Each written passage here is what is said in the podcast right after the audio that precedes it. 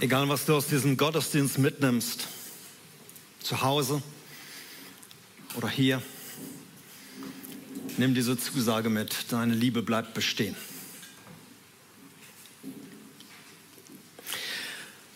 Ihr Lieben, es könnte sein, dass das heute meine letzte Predigt ist hier in der Treffpunkt Leben Gemeinde.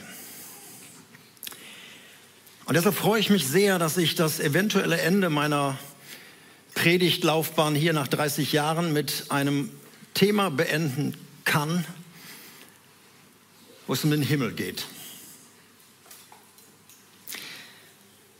Ich bin in der letzten Woche über einen Satz gestolpert, der lautet, lebe jeden Tag so, als würde es dein letzter Tag sein. Nicht um depressiv zu werden, nicht um Panik zu bekommen, sondern bewusster zu leben, weil einfach niemand von uns weiß, auf welchem Teil seiner Lebensreise er gerade ist, wie nah an der Zielgeraden. Denn wir wissen alle, es ist nicht eine Frage des Alters. Und deshalb habe ich mir das gesagt, predige deine Predigt so, als würde es deine letzte sein. Auf dich übertragen und auf dich zu Hause. Erlebe diesen Gottesdienst so, als würde es dein letzter Gottesdienst sein. Bewusst. Und nicht so, naja, werden wahrscheinlich noch viele kommen. Ich hoffe es für dich, aber du weißt es nicht. Wir sind am Ende einer Serie, die wir Follow Me genannt haben. Zu Deutsch folge mir nach.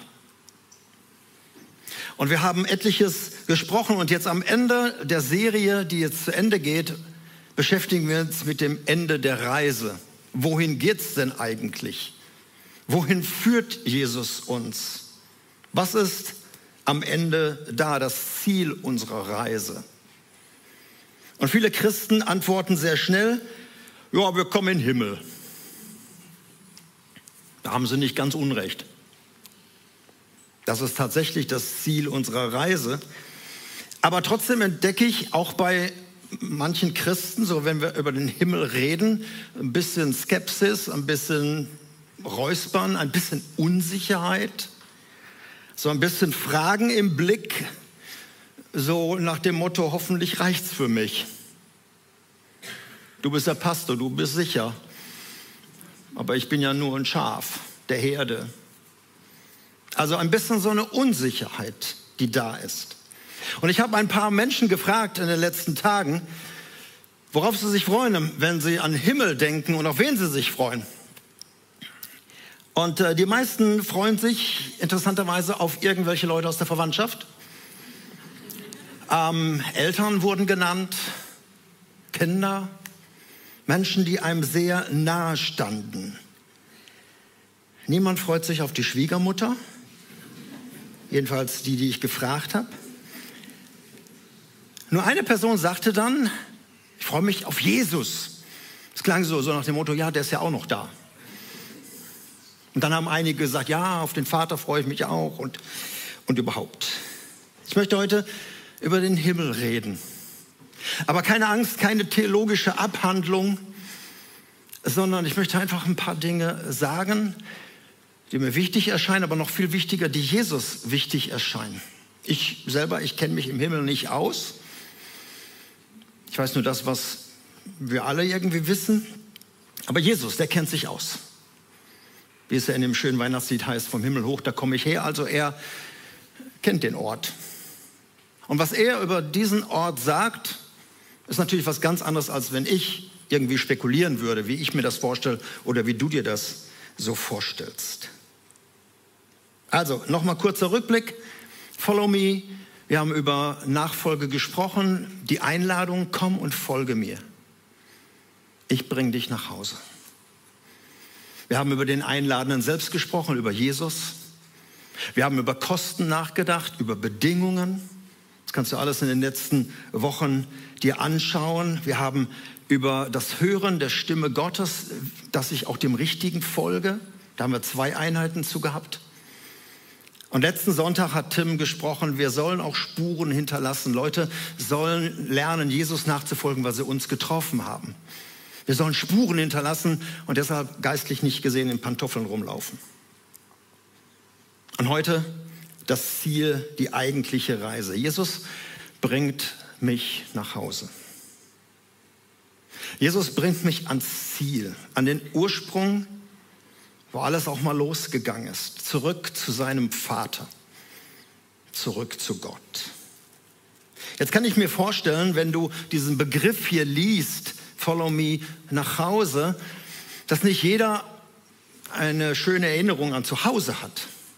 Auch jetzt im Augenblick nach Hause. Als ich Teenager war, und äh, wir wohnten in Wanne-Eickel, in so einem Reihenhaus, in einer Wohnung da drin. Und dann kam ich, wenn ich um die Ecke bog und dort unser Haus, unsere Wohnung, da gab es einen Stellplatz. Und für mich war das immer sehr entscheidend, wenn ich nach Hause kam, ob das Auto des Papas schon da war, denn dann war der auch schon zu Hause, oder ob der Platz noch leer war. Wenn er leer war, habe ich mich gefreut. Dann war ich nämlich eher, weil wenn er zu Hause war, hat er meistens auch die Tür aufgemacht und hat mich immer gefragt, wo ich herkomme. Und ich kam meistens von Orten, die er nicht gut fand. Wenn ich also das Auto gesehen habe, musste ich überlegen, so, wo, wo komme ich denn heute her? Ich konnte ja nicht sagen, vom Himmel hoch, da komme ich her. Das war so für mich so, dass nach Hause kommen, diese Spannung um die Ecke zu bringen, ist das Auto schon da oder nicht? Hinter konnte er kommen, ich habe meinen Vater gern gehabt, aber dann war ich schon in der Wohnung und er brauchte mich nicht fragen, wo ich war.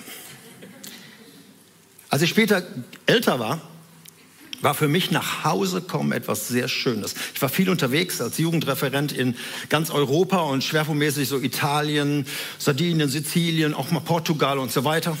Und irgendwann habe ich so ein Team mitgehabt von jungen Leuten und dann ging es nach Hause. Die Freizeit war zu Ende, der Missionseinsatz war zu Ende.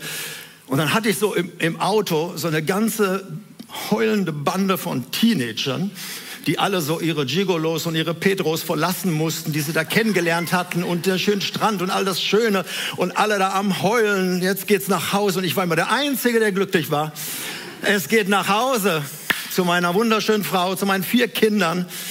Ich habe die Freude auch gezeigt. Musst du dich einfach darauf vorbereiten. Aber das war für mich etwas ganz anderes, nach Hause kommen. Wenn ich heute nach Hause komme, sind die Kinder erwachsen und ich habe nur noch eine wunderschöne Frau zu Hause. Ist auch für mich sehr schön, nach Hause zu kommen. Ich weiß nicht, was du damit verknüpfst.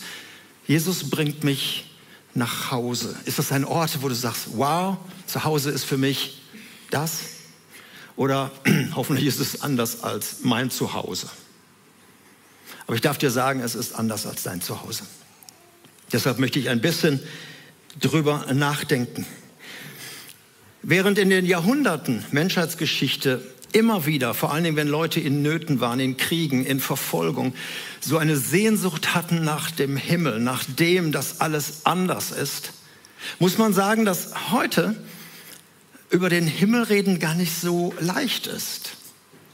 Es ist ein Thema, was vorbei ist. Viele, gerade in unseren Breitengraden, die sehen sich nach allem Möglichen, aber nicht nach dem Himmel.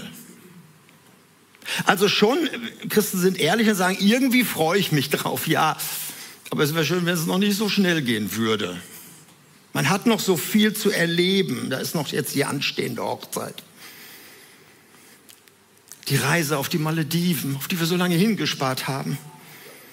Der Nachwuchs, dass der doch endlich dann kommt, den will ich doch noch sehen und wie der laufen lernt und das erste Enkelkind und die Rente das langgestellte Wohnmobil. Ich, ich will doch noch ein bisschen was haben. Die Meisterschaft von Schalke. Irgendwann muss doch mal was Schönes noch äh, kommen, auf das man sich dann freut. Ja, ich weiß, einige denken, da kannst du lange drauf warten, aber ja. In anderen Teilen der Erde ist das anders. Wir werden nächsten Sonntag einen Gebetssonntag haben für verfolgte Christen von Open Doors, das machen wir einmal im Jahr. Die werden anders darüber denken. Für die kann es wirklich nicht schnell genug gehen. Aber so in unseren Breitengraden ist das ein bisschen was anderes. Man kann wirklich sagen, in der frommen Welt, westlichen Welt hier, ist in den letzten 40 Jahren das Thema eingedampft worden. Weiß nicht, wann du die letzte Predigt über den Himmel gehört hast. Das Wort fällt öfter, aber viele Themen, die, um die wir kreisen, beschäftigen sich mit unserer Vergangenheit, was wir waren, auch was Jesus für uns getan hat. Da reden wir viel drüber. Das ist gut, dass er für uns gestorben ist und auferstanden ist. Es gibt viele Themen, die betreffen unsere Gegenwart, wie Nachfolge heute aussieht und wie wir als Christen im Leben stehen können, wie wir überhaupt überleben können als Menschen und wie stellen wir uns all dem. Manches geht auch in die Zukunft, aber immer nur unsere Zukunft, so die nahe Zukunft. Wie teuer wird noch alles?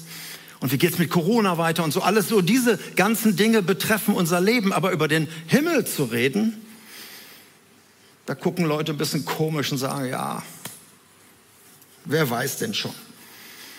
Und deshalb gibt es auch in unserem Breitengraden sehr viele unterschiedliche Vorstellungen vom Himmel. Wenn du mal auf deinem Arbeitsplatz einfach mal fragst die Leute, wie stellst du dir den Himmel vor? Also wir haben ja nur dieses eine Wort. Die Engländer haben es ja besser. Die haben Sky, damit meinen sie den Himmel, den man sieht, so die wolkenverhangener Himmel. Und dann haben sie Heaven. Wir haben ja nur das Wort Himmel. Wie stellt man sich das vor? Und es gibt sehr irrige Vorstellungen. Pummelige Engel, die da irgendwie gelangweilt auf einer Wolke sieben sitzen und ein Instrument spielen, was kaum noch einer kennt, Harfe. Wenn sie wenigstens Schlagzeug spielen würden. Und sie langweilen damit so einen alt gewordenen Gottvater. Geschlechtslose Wesen, die sich da oben rumtreiben, alle mit so kleinen Flügelchen. Es gibt goldene Gassen, aber keiner darf einen Kratzer drauf machen. Irgendwie komische Vorstellungen, ein Ort der Langeweile irgendwie. Was soll man da die ganze Zeit? Einer hat vielleicht gehört, dass man da in Ewigkeit singt und sagt, ach du liebe Zeit. Schon nach zwei Liedern werde ich nervös. Was macht man die ganze Zeit da? Und manche denken, also in der Hölle wird es wahrscheinlich interessanter sein. Die haben wenigstens alle Feuer unterm Hintern. Aber im Himmel ist doch irgendwie ein Ort. Und deshalb kann ich auch verstehen, es ist hirnverbrannter Unsinn, was ich gerade gesagt habe. Es ist eine Tragödie, dass Menschen so denken. Aber ich kann verstehen, dass wenn Leute so denken, dass sie dann auch sagen, boah, also so lange wie möglich, ich weiß, was ich hier habe. Zwar nicht den Himmel auf Erden, aber immerhin interessanter. Und deshalb, deshalb auch alle möglichen Pillchen noch schlucken, um irgendwie noch die Zeit zu verlängern. Und auch bei Christen habe ich manchmal den Eindruck, wenn sie alt geworden sind und eigentlich auch gehen könnten, dass sie irgendwie dann noch so dran hängen. An dem, an den letzten Zügen.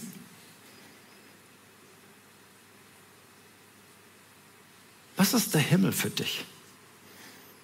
Ist das für dich jetzt so ein Thema, wo du sagst, ah, kann man nochmal drüber nachdenken, aber wie gesagt, hoffentlich dauert es noch lange? Der Apostel Paulus hat einmal einen, einen Blick von Gott in den Himmel bekommen, nur kurz. Er durfte viele Sachen auch nicht sagen, was er da gesehen und was er da gehört hat. Aber er schreibt hinterher in Philippa 1, Vers 23, ich weiß nicht, was für mich besser wäre.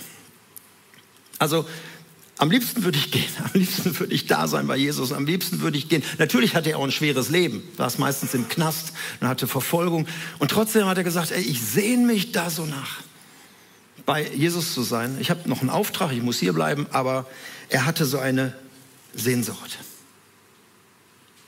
Deshalb möchte ich dir heute einfach etwas aus der Bibel sagen, schwerpunktmäßig Worte von Jesus, wie er seine Heimat beschreibt. Und ich würde gerne in dir so ein bisschen Sehnsucht wecken. Zu sagen, hey, das Beste kommt noch. Der Himmel ist kein Nachtisch, sondern ein Hauptgang. Es ist nicht etwas, was so am Ende auch, ja, ist schön, dass da, da sondern das ist das einzig Entscheidende. Und ich möchte dir mit einem Versprechen, ich möchte ein Versprechen anfangen aus dem letzten Buch der Bibel. Wir sind normalerweise, äh, es ist ein Unding, finde ich immer, dass man ein Buch hinten anfängt zu lesen. Meine Frau ist so ein Exemplar, die macht das immer, weil es ihr zu spannend ist. Da guckt sie da am Ende nach, überlebt der oder nicht und äh, liest sie das Buch. Und ich sage mal, wie kann man nur? die Spannung wegnehmen und das Ende vorweglesen. Ich mache heute eine Ausnahme, ich lese das Ende vorweg. Das letzte Buch der Bibel ist so ein Trostbuch. Es ist geschrieben worden an Christen, die in der Verfolgung waren, die Not hatten, die, die, die wirklich ein ganz schweres Jahrhundert ging zu Ende. Dunkle Verfolgung. Viele waren tot, viele waren zerstreut in alle Winde. Und Jesus hat einem der letzten Überlebenden seiner Jünger, dem Johannes, so eine, eine Vision gegeben, so eine Apokalypse, so eine Offenbarung, was passieren wird. Und dann ganz am Ende, was am Ende sein wird. Also nicht als ein Ratebuch, sondern ein Trostbuch. Offenbarung 21. Johannes schreibt, und dann sah ich einen neuen Himmel. Ich habe keine Ahnung, warum Gott einen neuen Himmel schaffen muss. Der ist ja, der ist ja perfekt. Eine neue Erde ist okay, aber einen neuen Himmel verstehe ich nicht, aber wahrscheinlich hätte er wieder Lust zu schaffen. Ich sah einen neuen Himmel und eine neue Erde. Denn der alte Himmel und die alte Erde waren verschwunden. Auch das Meer war nicht mehr da. Jemand hat sich so gewünscht, so mit Jesus am Strand zu gehen, so im Himmel so. Ähm, also Meer ist nicht mehr da, aber gibt es bestimmt schöne andere Orte. Und dann ab Vers 3, und ich hörte eine laute Stimme vom Thron her rufen. Siehe, die Wohnung Gottes ist jetzt bei den Menschen. Er wird bei ihnen wohnen, sie werden sein Volk sein und Gott selbst wird bei ihnen sein, also unter ihnen sein. Und er wird alle ihre Tränen abwischen. Es wird kein Tod mehr sein, keine Trauer, kein Weinen, kein Schmerz mehr geben. Denn die erste Welt mit ihrem ganzen Unheil ist für immer vergangen. Und der, der auf dem Thron saß, der sagte, ich mache alles neu. Und dann sagte er immer noch, noch, dann sagte er noch zu mir, schreib das auf, denn was ich dir sage, das ist zuverlässig. Der, der auf dem Thron saß, das ist Jesus. Ich mache alles neu. Schreibe es auf, denn es ist zuverlässig. Da kannst du nicht Gift drauf nehmen, sondern da kannst du dich drauf verlassen. Wenn Gott sagt, so mache ich das, dann macht er das. Zum Beispiel, ich werde alle Tränen abwischen. Jetzt wird noch viel geweint. Es ist der Moment, wenn ein Kind endlich zur Ruhe kommt, nach dem Schreien und nach, dem, nach allem Möglichen. Und dann kommt so ein Schluchzen und dann kommt ein Kind so zur Ruhe bei der Mutter oder beim Vater. Und dann werden am Schluss die Tränen abgewischt. Zwischendurch braucht man die nicht abwischen, da kommen ständig neue nach. Aber so dieses, jetzt bist du zu Hause, jetzt bist du bei mir, jetzt ist alles gut. Er wird alle Tränen abwischen. Kein Tod wird mehr sein. Also keine Bestatter qua Amt im Himmel. Wenn sie an Jesus geglaubt haben, kommen sie in den Himmel, aber es ist nicht mehr qua Amt da, weil es keinen Tod mehr geben wird. Keine Trauer, kein Verlust mehr, kein Weinen und kein Schmerz. Auch keine praktizierenden Zahnärzte. Alles das wird nicht mehr sein dann steht da das ganze unheilvolle Wesen, aber die Zahnärzte, unserer gefallenen und gottgelösten Welt wird es nicht mehr geben, weil Gott jetzt mittendrin ist, weil er jetzt bei uns wohnt, weil er jetzt da ist, für immer. Und dieses Wort für immer im Griechischen versucht etwas auszudrücken, was wir mit Ewigkeit beschreiben. Das ist ein unheimlich langer Zeitraum, den können wir nicht denken. Es wird für immer sein. Deshalb auch kein Abschied mehr. Kein, ich muss jetzt nach Hause. Du bist zu Hause. Das wird sein. Also ihr Lieben, deshalb ist für mich der Himmel, und das sage ich immer auch auf allen Beerdigungen, die ich mache. Für mich ist der Himmel keine Vertröstung aufs Jenseits. So kein Kopf in den Sand stecken und abwenden von all den Nöten und sagen, später wird mal alles besser. Das hat leider die Kirche über Jahrhunderte so gemacht, auch die Gemeinden. Sie haben die Menschen vertröstet, weil sie nichts getan haben für die Menschen hier auf Erden. Das ist kein Widerspruch. Wir dürfen Menschen und müssen Menschen helfen und trotzdem dürfen wir sagen, hey, es wird etwas passieren. Diese ungetrübte Gemeinschaft mit Gott selbst. das, was wir Himmel nennen. Und der Grund, warum uns es so schwerfällt, sich irgendwas vorzustellen, ist, weil wir so begrenzt sind mit unserer Vorstellungskraft. Der Apostel Paulus schreibt in 1. Korinther 2, Vers 9, aber es ist passiert, was, wie es in der Schrift heißt, was kein Auge gesehen hat, was ein, kein Ohr je gehört hat, was kein Verstand je erdacht hat, das alles, was Gott vorbereitet hat für die, die ihn lieben. Also das hat noch nie jemand gesehen. Paulus hatte so einen kleinen Einblick. Aber ansonsten haben wir das alles noch nicht gesehen. Es wird etwas sein, was wir jetzt einfach noch nicht denken können, weil wir so begrenzt sind. Es gibt ein paar Dinge über die Bibel, äh, über den Himmel im Alten Testament, Jesaja 6 zum Beispiel, da sieht auch jemand den, den Himmel und die Cherubim und so weiter. Das ist alles sehr schwer vorstellbar, aber der neue Himmel wird noch schwerer vorstellbar sein. Neue Farben, neue Gerüche, neue Musik. Hier haben wir so die Begrenzung, dass wir denken, neu, äh, so Musik, hoffentlich ist das so mein Musikgeschmack im Himmel. Hoffentlich nichts Japanisches, also das kann ich nicht ab. Und die Japaner denken andersrum, hoffentlich nicht so einen ganzen europäischen Quatsch. Du sagst vielleicht, Musik ist mir egal, Hauptsache Schwester sowieso sitzt nicht im Harmonium im Himmel. Wir haben nur so unsere Vorstellung. Aber neue Musik, die, die, die wirklich unglaublich ist, wo du nur noch sitzt und sagst, wow, das erinnert mich an meinen Sessel mit dem Kopfhörer auf und dann irgendwie ein Konzert. Mehr als unsere fünf Sinne erfassen können. Wir haben nur die fünf Sinne. Und Gott wird uns mehr Sinne geben, dass wir etwas begreifen von seiner Welt. Was lehrt Jesus über den Himmel? Er sprach ganz oft von seinem Vater, der im Himmel ist. Also den hat er ja zurückgelassen, in Anführungsstrichen. Und er schreibt sehr viel über ihn. Zwei Sachen waren mir wichtig. Jesus macht für uns den Himmel schön. Wusstest du das?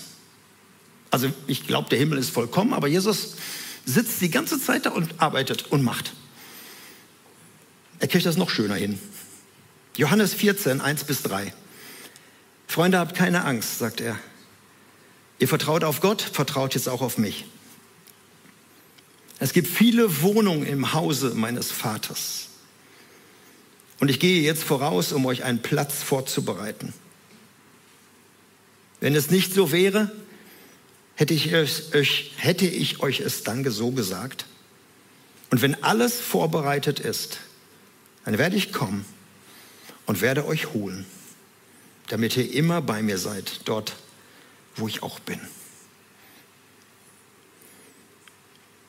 Noch einmal, all die schönen Flecken, die wir kennen, ich weiß nicht, wo der schönste Ort deines Lebens bisher war, wo du auf einer Urlaubsreise warst oder im Internet mal ein Bild gesehen hast. All die schönen Flecken, das hat Gott damals in sechs Tagen geschaffen. Seit 2000 Jahren arbeitet Jesus am neuen Himmel. Und es wird noch schöner. Es wird einfach unvorstellbar sein. Da reichen unsere fünf Sinne eben nicht aus. Noch etwas finde ich tröstlich. Jesus spricht im Himmel, es gibt Belohnung im Himmel. Da wird nicht einfach so gesagt, schön, dass du da bist und sitze ich in der Ecke und hast Glück gehabt. Es gibt Belohnung. Belohnung für Menschen. Belohnung ist ja das, was wir immer so gerne haben. Ich jedenfalls. Ich werde gerne belohnt. Auch wenn ich immer sage, war doch nicht nötig, aber ich freue mich. Belohnung ist was Schönes. Und Gott wird uns belohnen. Lukas 6, Verse 20 bis 23. Jesus wandte sich an seine Jünger und sagte, glücklich seid ihr, die ihr jetzt in Armut lebt. Das Reich Gottes wird euch geschenkt. Glücklich seid ihr, die ihr jetzt hungert, denn ihr werdet satt werden. Glücklich seid ihr, die ihr jetzt weint, denn es wird eine Zeit kommen, in der ihr vor Freude lachen werdet. Glücklich seid ihr, die ihr gehasst und ausgeschlossen und verspottet und verflucht werdet, weil ihr zum Menschensohn gehört. Freunde, wenn das alles geschieht, sagt Jesus, Freut euch, springt vor Freude, denn im Himmel erwartet euch eine große Belohnung. Jesus wusste, es liegen harte Zeiten vor meinen Nachfolgern. Sie liegen vor mir und sie liegen vor den Menschen, die mir nachfolgen werden. Und er wusste, es wird Zerstörung, es wird Rache, es werden Gräueltaten kommen. Es wird grausam zugehen auf dieser Welt. Und vieles musste er am eigenen Leib erleben. Und deshalb waren seine Versprechungen ganz real. Keine frommen Phrasen, keine Vertröstung, keine politischen Sachen, oh, wenn ihr mich wählt, dann wird alles besser. Sondern das wusste er, das wird kommen. Der neue Morgen bricht an. In der tiefsten Nacht ist es gut zu wissen, der Morgen kommt. Die Sonne geht auf, das Licht bricht wieder durch. Auf den Winter folgt der Frühling. Es wird wieder warm. Das Schönste kommt noch. Und an anderer Stelle sagt er, selbst ein Becher Wasser einem Menschen gereicht, also das, was hier auf Erden getan ist, es wird angeschrieben und wird zur Sprache kommen. All die stillen Dienste, die du tust, alles das, was, was so hintenrum passiert, im positiven Sinne hintenrum, also ungesehen, wird belohnt werden, weil Gott das wichtig ist. Und noch eins, im Himmel wird es einmal Gerechtigkeit geben. Es werden gerechte Urteile kommen. Alle werden sagen, deine Gerichte, Gott, sind gerecht und deine Urteile auch. Es wird im Himmel keine korrupten, bestechlichen Richter geben. Keiner, der noch alles irgendwie zusammengesahnt hat und dann ins Ausland gegangen ist, um in Saus und Braus zu leben, weil er sein Volk bestohlen hat. All die Dinge, die so ungerecht sind. Und Jesus sagt, die Ungerechtigkeit auf Erden wird überhand nehmen. Ihr werdet den Kopf, äh, die Hände über den Kopf zusammenschlagen, was noch alles passieren wird auf dieser Erde. Aber im Himmel wird es Gerechtigkeit sein. Und all die Dinge, auch all die hier ungeklärt passiert sind, werden geklärt. Für mich ist das gut zu wissen. Es passiert Gerechtigkeit. Ich könnte noch viel sagen. Viele Fragen bleiben aber offen. Auch wenn Jesus einiges gesagt hat. Zum Beispiel eine große Frage ist für mich das Wiedersehen. Wie werde ich die Menschen, die ich hier loslassen musste, wiedersehen? Evelyn, dein kleiner Nico.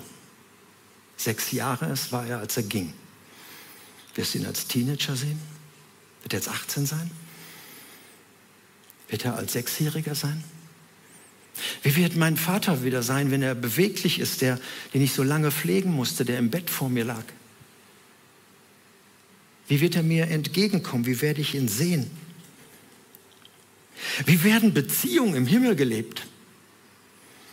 Wisst ihr, dass im Himmel nicht mehr geheiratet wird, auch Heirat keine Rolle mehr spielt? Einige sagen, jetzt freue ich mich auf den Himmel. Andere sagen, was soll ich denn da? Das ist eine offene Frage. Jesus hat gesagt, keine Heirat mehr, aber wir werden in Beziehung leben. Bin ich echt gespannt drauf.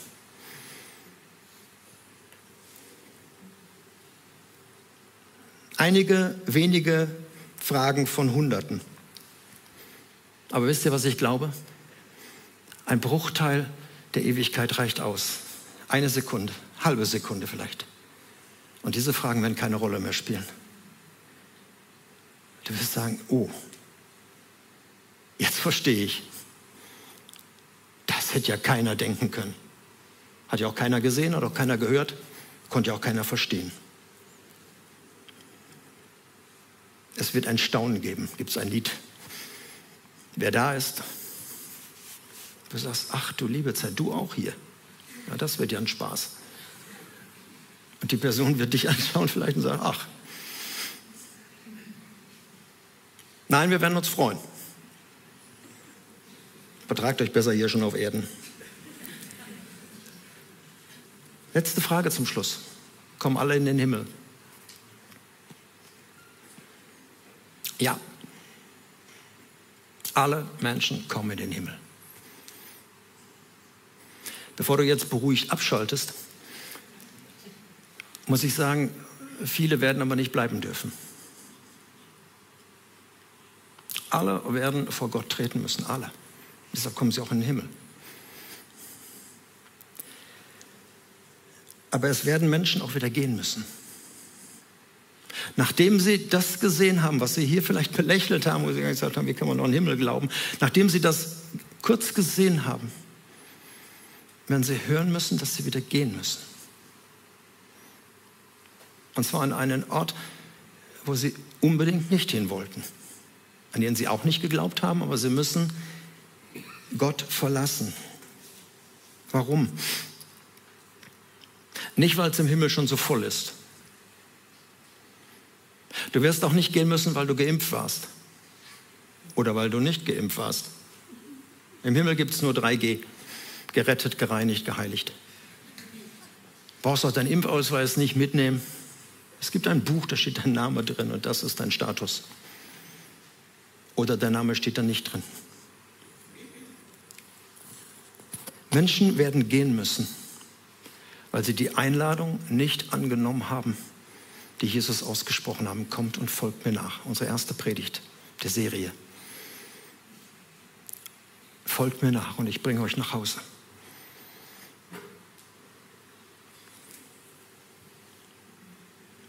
Wer an mich glaubt, hat Jesus gesagt, wer mir vertraut, der wird leben. Wer mir nicht vertraut und wer nicht an mich glaubt, wer mir auch nicht nachfolgt, der wird das Leben nicht haben, sondern seine Ewigkeit woanders verbringen müssen. Und ich glaube, dass Jesus die Geschichten, die er erzählt von Menschen, die die Einladung nicht angenommen haben, dass er die nicht lächelnd erzählt hat, sondern mit Tränen in den Augen. Menschen, die keine Zeit für die Einladung hatten, zu beschäftigt, desinteressiert, abgelenkt, ungläubig. Oder Menschen, die diese irrige Vorstellung haben, sollte es den Himmel geben, ich kenne bestimmt eine Hintertür. Ich werde bestimmt irgendwie reinkommen.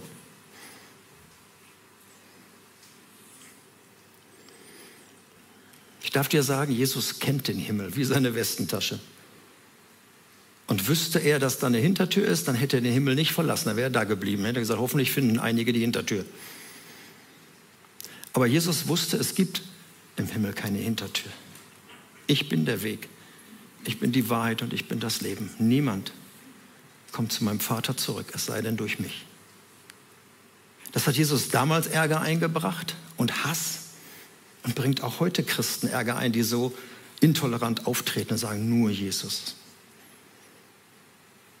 Aber Freunde, ich will nicht mit deiner Ewigkeit spielen, um dir etwas hier Lockeres zu sagen. Ja, Jesus ist auch gut, aber andere sind auch gut. Ich glaube ihm, wenn er sagt, niemand kommt zum Vater denn durch mich. Deshalb möchte ich, dass du die Einladung überlegst.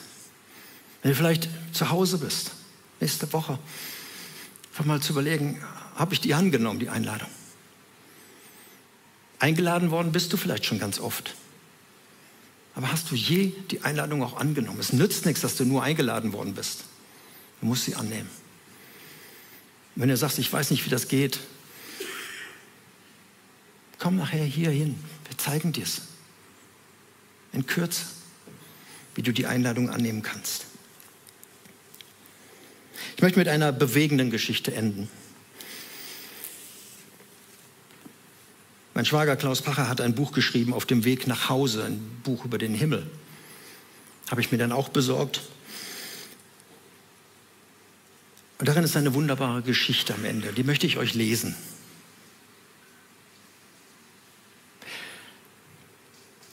Einer meiner Lieblingsautoren ist Brennan Manning. Von ihm handelt diese Geschichte. Brennan Manning war mal Priester, er war auch Alkoholiker, er war Sozialarbeiter, er war auch Schriftsteller. 2013 ist er gestorben. Seine Biografie zu lesen ist unglaublich. Und er hat einige Zeit auf einer Lebra-Station, der einzigen Lebra-Station damals in Carville in Louisiana gearbeitet, ehrenamtlich. Und hat Menschen, die auf ihrer letzten Wegreise waren, begleitet. Und er traf dort auf Yolanda. Eine junge Frau von Lebra gekennzeichnet, keine Finger mehr, ganz, ganz schlimm anzusehen. Sie bat ihn, ans Bett zu kommen. Und dann hat er sie mit Öl gesalbt. Dann hat er sie gesegnet. Und da möchte ich diese Geschichte lesen, was er dann schreibt.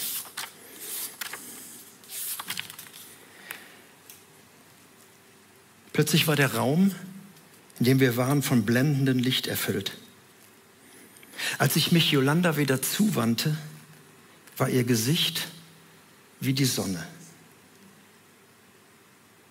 Und ich sagte, Yolanda, du siehst sehr glücklich aus. Und sie entgegnete, Vater, ich bin so glücklich. Ich fragte sie, willst du mir sagen, was dich jetzt so glücklich gemacht hat? Und sie sagte, ja, der Vater von Jesus hat mir gesagt, dass er mich nach Hause holt. Und nach längerem Schweigen erkundigte ich mich, was der Vater denn im Himmel gesagt habe zu ihr. Und Yolanda erwiderte Worte aus dem Hohelied. Die beginnen mit Steh auf, meine Freundin, meine Schöne, komm. Der Winter ist vorüber, die Regenzeit ist vorbei, die Blumen beginnen zu blühen, die Zeit des Singens ist gekommen. Steh auf, meine Freundin, meine Schöne, komm. Lass mich dich sehen, lass mich deine Stimme hören. Denn deine Stimme ist so wundervoll und du siehst so schön aus.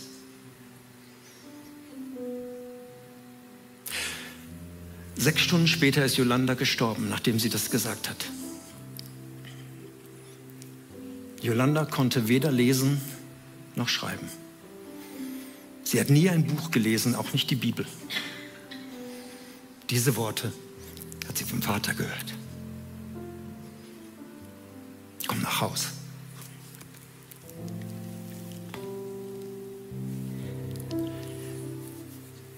Ich würde gerne mit euch zum Abschluss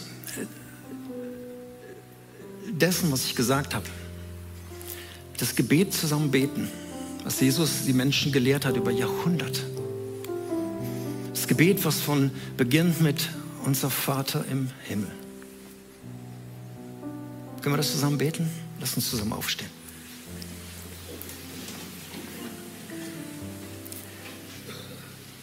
Unser Vater im Himmel, geheiligt werde dein Name, dein Reich komme, dein Wille geschehe, wie im Himmel, so auf Erden. Unser tägliches Brot gib uns heute und vergib uns unsere Schuld, wie auch wir vergeben unseren Schuldigern. Und führe uns nicht in Versuchung, sondern erlöse uns von dem Bösen. Denn dein ist das Reich und die Kraft und die Herrlichkeit in Ewigkeit. Amen.